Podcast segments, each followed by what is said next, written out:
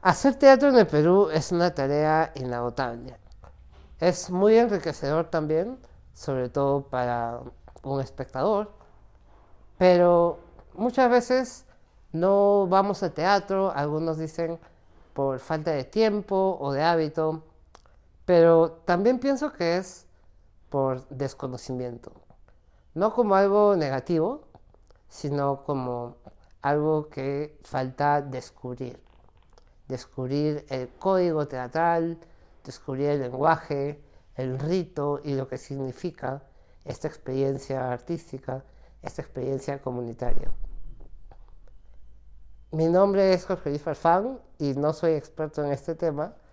De hecho, soy comunicador, eh, una carrera que te permite conocer un poquito de varias cosas, pero soy un gran amante del teatro y quiero que exploremos juntos lo que significa el teatro, lo que significa ir al teatro.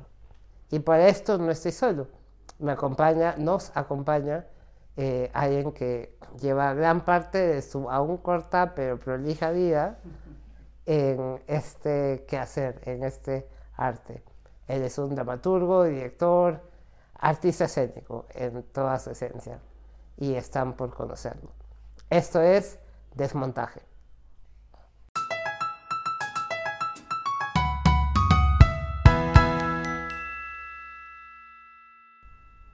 Es parte de Desmontaje Sebastián Bellina.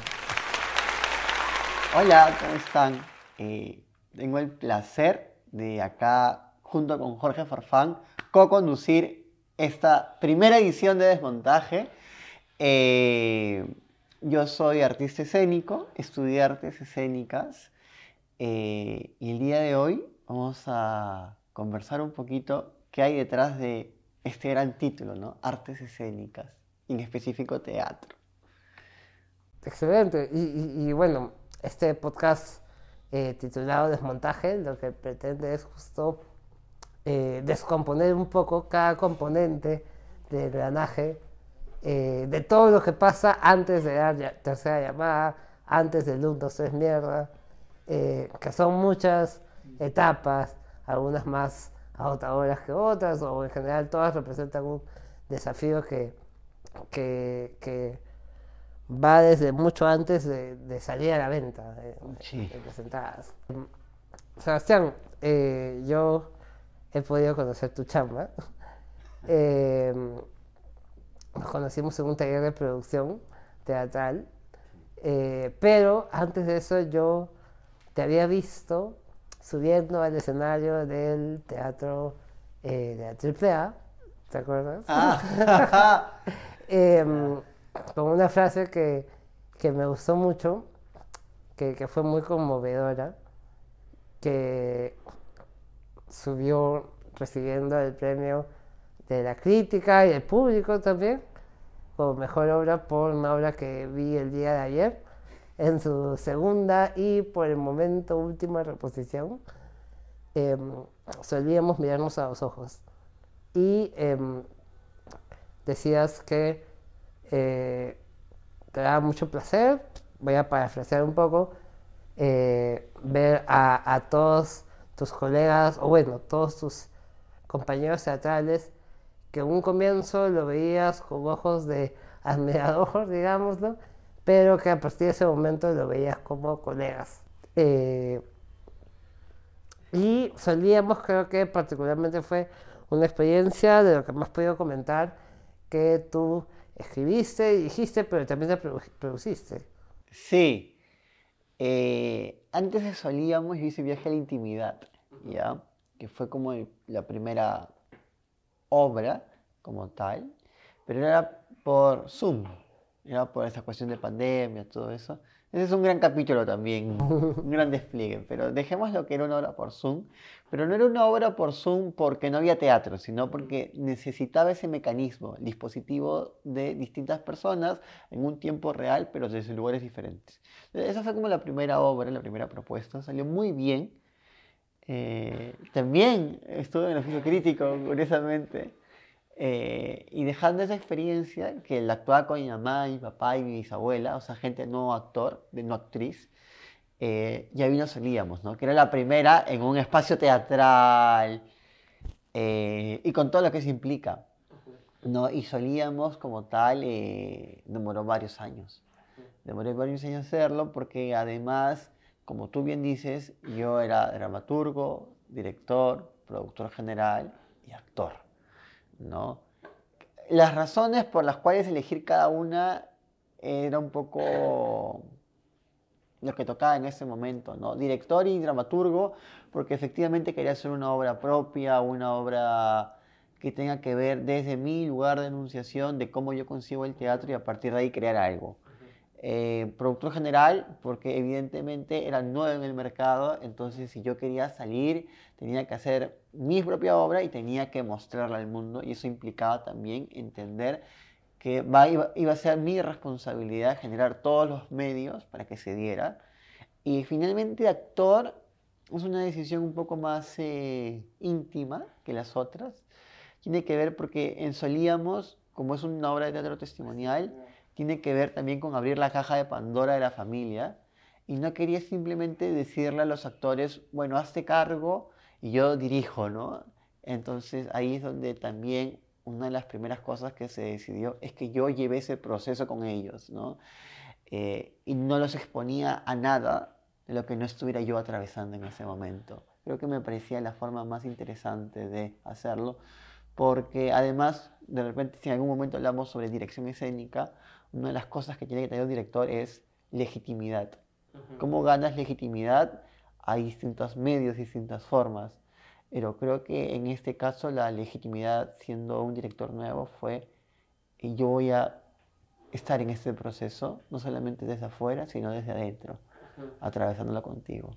Y eso creo que le dio la confianza a los actores para exponerlos como están de una forma tan vulnerable en la obra. Sí, al ser testimonial, como dices, toca fibra en, vaya, en, en los espectadores, pero toca fibra porque o sea, son cosas que de verdad pasaron a, las personas que vemos en, en escena. Has, has, abordado varios puntos que, que me gustaría este, disecar ahorita mismo, pero este, esta gesta tuya de dirigir, escribir, dirigir y producir eh, lo que has hecho en Habitar Teatro eh, no, es, no es algo eh, inusual en, el circuito teatral yemenio. El tema de la autogestión es algo por lo que todos los artistas escénicos o todos los que se aventuran a hacer teatro hacen. ¿Cómo, cómo ves tú este, este, esta dinámica de, trabajo?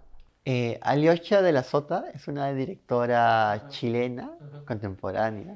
Me gusta citar a gente viva, ¿no? que la gente puede buscarla en Facebook, Instagram y, y agregarla y hablarle. Bueno, Aliocha de la Sota dice que una obra de teatro es su metodología tanto de creación como de producción. A mí me encanta esa frase. Y yo agregaría también, y su público, ¿no? Eh, porque cada obra, dependiendo qué obra quieras hacer, crear, va a tener un proceso de creación distinto desde el abordaje interpretativo, de dirección, ¿no? Si trabajas desde lo físico, desde las imágenes, desde los esfuerzos, eh, desde la sensorialidad, desde nuevas materialidades, ¿no? Un mundo que se abre. Y lo mismo con la producción.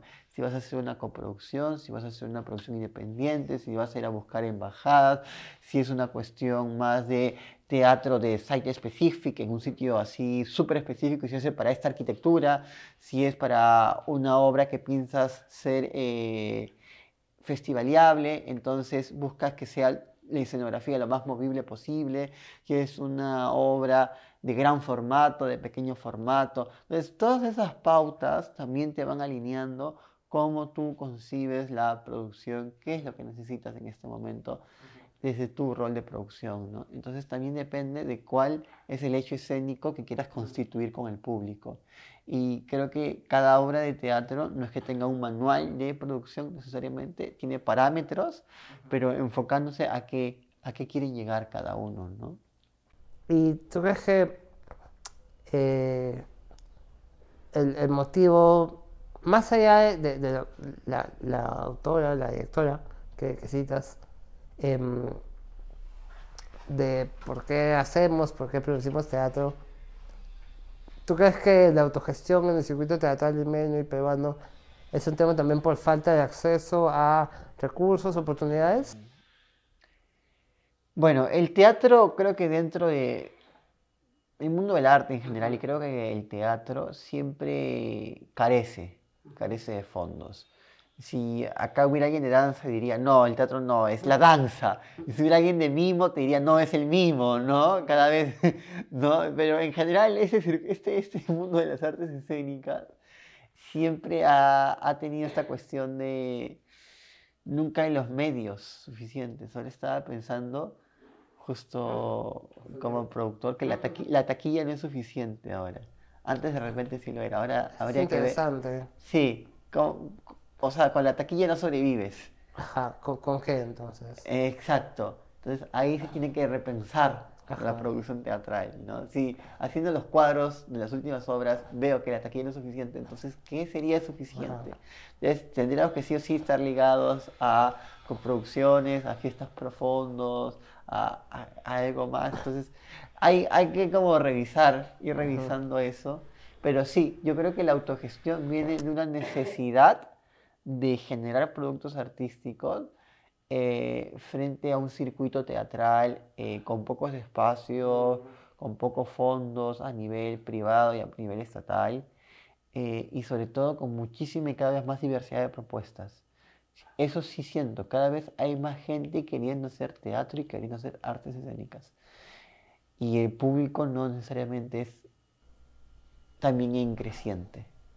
O sea, no hay una relación proporcionalmente directa entre la gente que hace teatro con la gente que consume teatro. Sí, siento que cada vez la gente que hace teatro crece.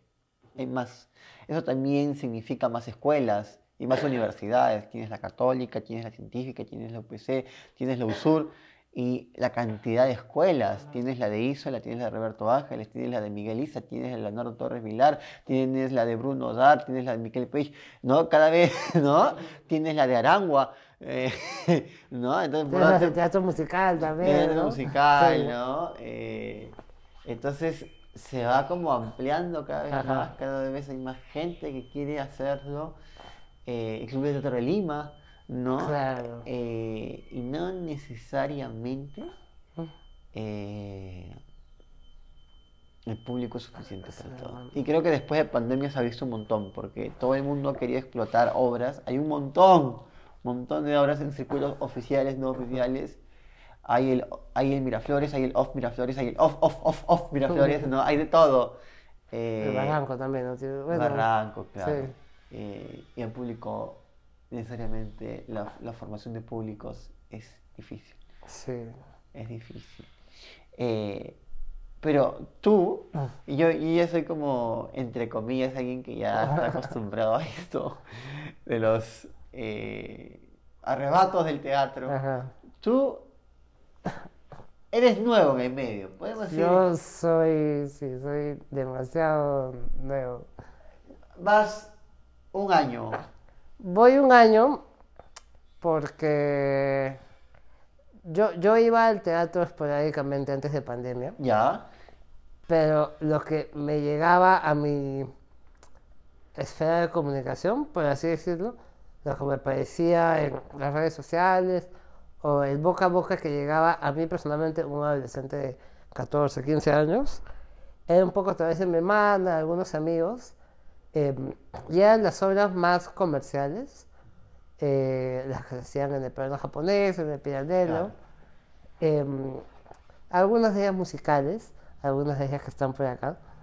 Este, em, y eh, no, no conocía el off, o sea, no tenía noción de, de que había otras historias que capaz eran más peruanas o más internas o más eh, introspectivas.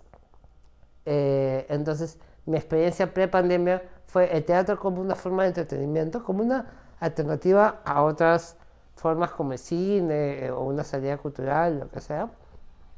Em, pero fue ya un poco cuando entré a la carrera y quería ampliar un poco mi qué tantos actores y actrices conocía con los cuales yo podría trabajar desde lo que engloba mi carrera, comunicación, audiovisuales, eh, porque no conocía mucho. Conocía a los que salían de repente en la tele o en las películas más eh, mainstream, más comerciales, pero no eran talentos, talentos muy respetables, muy talentosos, para la redundancia, pero no eran personas a las que yo tenía un acceso eh, fácil para llegar como estudiante, como alumno de sexto ciclo. Entonces me propuse, luego de regresar de pandemia, o sea, cuando acabó la pandemia, eh, ir a ver teatro a conocer nuevos talentos, los que yo llamaría nuevos talentos, pero que en el teatro son este, personas que llevan de repente 5, 4, 8 años o más.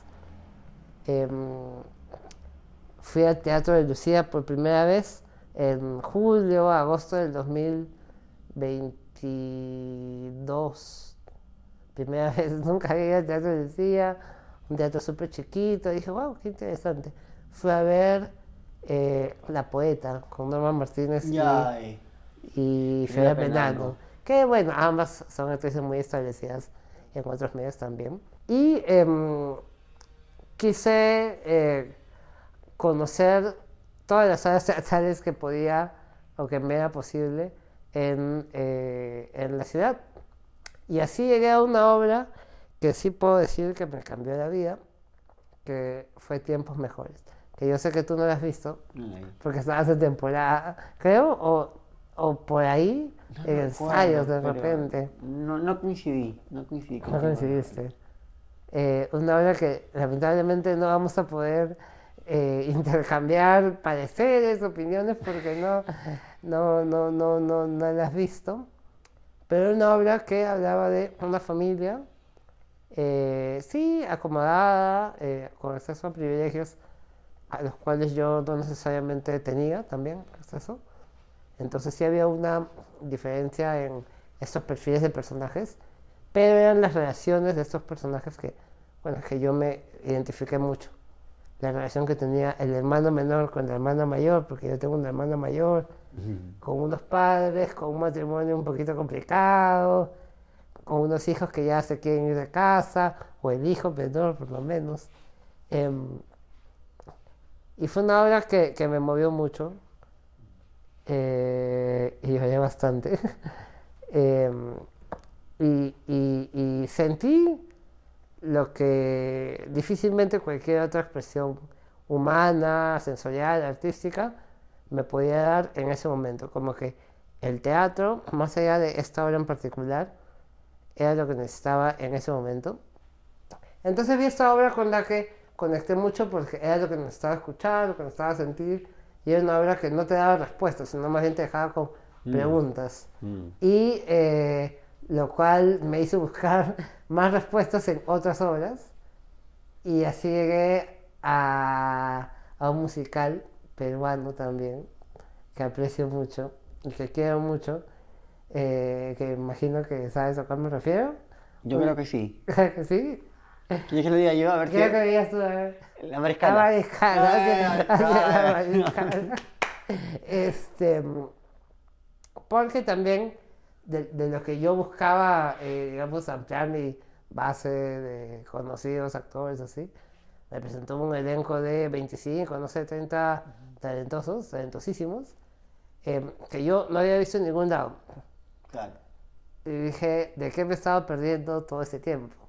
Y fueron dos experiencias que se dieron muy cerca una de la otra. Yo vi Tiempos Mejores un octubre y La Mariscala un noviembre. De hecho, hace un año más o menos. Em, y dije, ya, esto es lo que, quiero, por lo menos, seguir consumiendo. Eh, quiero, y no me refiero solo al teatro musical, sino al teatro en todas sus formas, porque me gusta ver teatro no realista, que es algo que hace bastante, teatro realista también, teatro musical, teatro de cuerpo, eh, como Egon, por ejemplo, que hizo, y que está por acá también, me, me spoileó el programa de mano. Y, y, y, descubrí un poco las posibilidades que tenía el, el, poder o el lenguaje escénico para conocernos mejor, para comprendernos mejor con el otro. Vida cautiva también, por primera vez Ya. a finales del 2022. Eh, que son experiencias que a uno, a uno le tocan, creo, y, y que no te olvidas nunca. ¿Tú, tú, ¿Tú qué obra tienes así? Tú has ido al teatro desde muy pequeño. Sí, yo no recuerdo mi primera obra teatral Ajá. porque era muy niño. Probablemente hubiera sido una de, de títeres. En el Parque de la Exposición había una isla que había unos titiriteros que el grupo se llamaba La Pájara Gorda. Quizás por ahí mi primera obra con títeres desde hablando de un año, un año y medio. Pero experiencias así cruciales que yo haya encontrado y haya dicho, wow, algo cambió. Y yo recuerdo mucho en segundo de secundaria, el colegio me mandó a ver una obra. Era de Mariana del Taus. Era una adaptación que hizo de los hermanos Karamazov. Eh, y recuerdo mucho el personaje de Iván Karamazov, eh, que era uno de los hermanos, eh, interpretado por Sebastián Monteguirfo. Mm, Muy buena. Muy bu- Ahí se prendió esta cosa de teatro nuevamente, ¿no? Teatro. No si para hacerlo, pero por lo menos teatro. Y de ahí vi discurso de promoción de Yuyachikani. ¿no? Eh, no, no es que las haya visto seguiditas, pero esa fue otra obra para mí fun- fundacional de mi existencia como teatrista, ¿no? que es una obra donde el espacio, los elementos escénicos, la música, todo confluye y te, al espectador lo arrasa. Yo siento que eso es un tsunami. Al Te espectador mueve lo- por todos lados. por ¿no? todos Por lados. todos ¿no? lados. Te empiezas a li- al lado izquierdo y terminas atrás, acostado, Sí, me encanta, me encanta.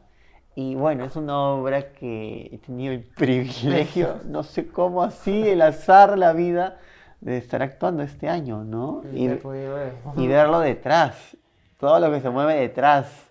Ahí ha sido increíble, primero verlo como espectador y luego como actor. Es una cosa alucinante. Eh, pero creo que por ahí eh, son obras que, Que algo, que algo cambió, ¿no? Sí. Pienso también en Nocien, de la compañía de teatro físico. Ajá. Es una obra en la que trabajan con los papeles craft. Y todo se arma a partir, a partir de papel craft y, y te genera mundos imaginarios, ¿no? A partir del cuerpo también. Muy fuerte. Y, y dentro de, de tu formación, sí formal, universitaria, y esta otra formación que me comentas de estas tres, cuatro obras que, que te, han, te han marcado de alguna forma, ¿cómo llega lo testimonial? A, a- a- ¿Cómo llega a habitar? ¿Cómo? Porque es, es, a mí me daría mucho miedo hacer teatro testimonial porque te pone en una situación bastante vulnerable, o en, Ajá. una, en una posición bastante vulnerable. Y me, me. Hasta me cuesta comprender un poco cómo salir a escena tres, cuatro veces a la semana contando las mismas, las mismas vivencias. O sea, entiendo que han sido vi- vivencias que, que sí nos han marcado eh, mucho para poder hacer una puesta en escena de ellas. Eh, pero ¿con qué energía? Dos preguntas. ¿Con, con qué energía sales a escena para contar lo mismo que puede ser en mayor o menor medida traumático? Eh, ¿Y por qué hacer teatro testimonial? Eh, yo vi una obra que se llama Pájaros en llamas, en el CCPU con Brenda del Taos, curiosamente también Mariana. Y a mí esa obra me, me- también me voló y me estrelló el cerebro. Y dije, eh, ahí sí fui, dije, esto es lo que yo quiero hacer. ¿no? Eh, que es sobre familias que hablan de cómo han perdido a familiares en accidentes aéreos. ¿no? La muerte de un momento a otro. Ajá. Y a mí me marcó porque yo perdí a mi abuelo de un momento para otro también. Y también porque tengo una cierta obsesión con el 11 de septiembre. Es algo que no hemos conversado, otro momento será, pero también ahí hay una cosa. ¿No? Y también los aviones y todo eso. Ajá.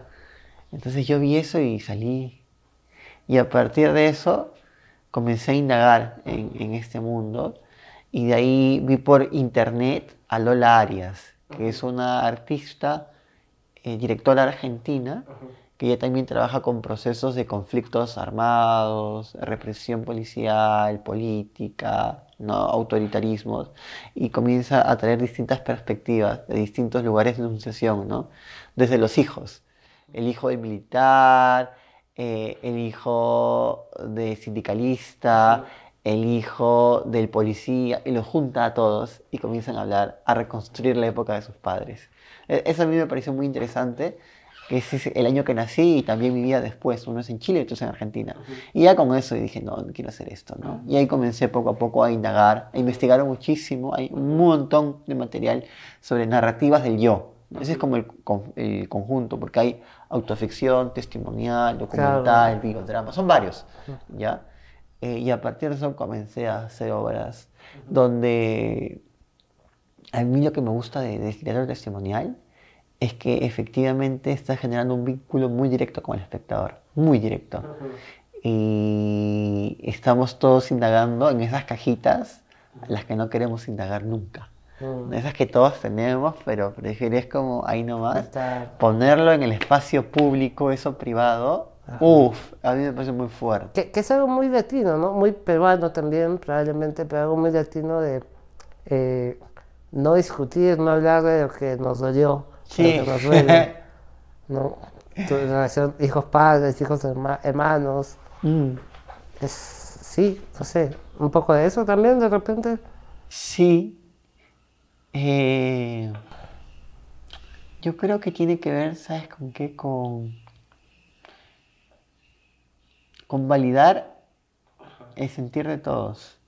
En el arte testimonial no hay un sentir mejor o peor que el otro, ¿no? Son puntos de vista. Y por eso cada quien cuenta su verdad, que no es la oficial, ¿no? Todas son verdades a medias. Eh, y eso creo que también me parece muy interesante. Bueno, algo eh, que es casi la norma en teatro, de, de, los que hacemos teatro, sobre todo los que están en temporada ahorita, es que no podemos ver teatro, no podemos ver lo que están haciendo nuestros compañeros teatrales. Em, es verdad.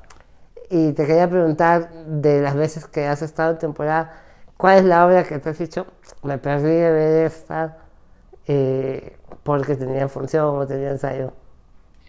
Eh, ahora último no he podido ver la de un hombre corrompió. Un hombre, no, Ya terminó ya. Ya terminó. Yo tampoco la Y no la vamos a volver a poner. No la a poner. No, por ejemplo, esa que quería verla y no, no la he visto. Así pensando en, las últimas, ¿no? Esperanza también quería verla. De Aldo con. De Aldo con Marisol Palacios. Eh... No quiero perderme un monstruo viene a verme. Eh, tengo que ir un jueves a, verla porque sí, si no, no llego. Eh, también me perdí el CAE Fares. El CAE Fares es un evento que hace la Facultad de Artes Escénicas, pero en alianza con otras universidades, para que sus alumnos, entre todas las universidades, muestren sus productos escénicos. Es un espacio muy interesante, además, porque yo salí de ahí. Mis primeras obras se pusieron en el CAE Fares. Entonces, le tengo mucho cariño a ese espacio eh, y no he podido ver ninguna de las obras de este año. Pienso también que el día de ayer estrenó Cristina Lara en el Teatro de Lima. Cristina es una amiga mía muy querida y no he llegado a verla. Mm. Ya, entonces sí, sí, siento las, las pegadas a veces. No, tanto de obras así súper eh, en el medio como esas que sabes que están haciendo gente como tú que le está luchando día a día eh, y que también son productos a uno. ¿no? Más bien tú sí has tenido tiempo para ver obras. Sí he tenido tiempo, pero no más o menos, porque eh, mi tiempo se ha ocupado en otras cosas también en este último mes, como te he comentado fuera de cámaras, pero eh, me quedé con ganas de ver eh, El hombre que corrompió una ciudad, me quedé con ganas de ver Hermanas, porque ya era un momento en el que mi agenda teatral está copadísima. Hermanas la produjo Lucía Carabedo, actuó Lucía Carabedo con Denise Aguirre. Ya. primero me quedé con ganas de ver eh, ¿Cómo aprendí a manejar? De, uh, en, el himno. Yo también. yo también, Vela de cumpleaños no la vi, ¿tú sí la viste? yo sí la vi, que es mi, mi obra favorita del año. Ya. también tocó fibra.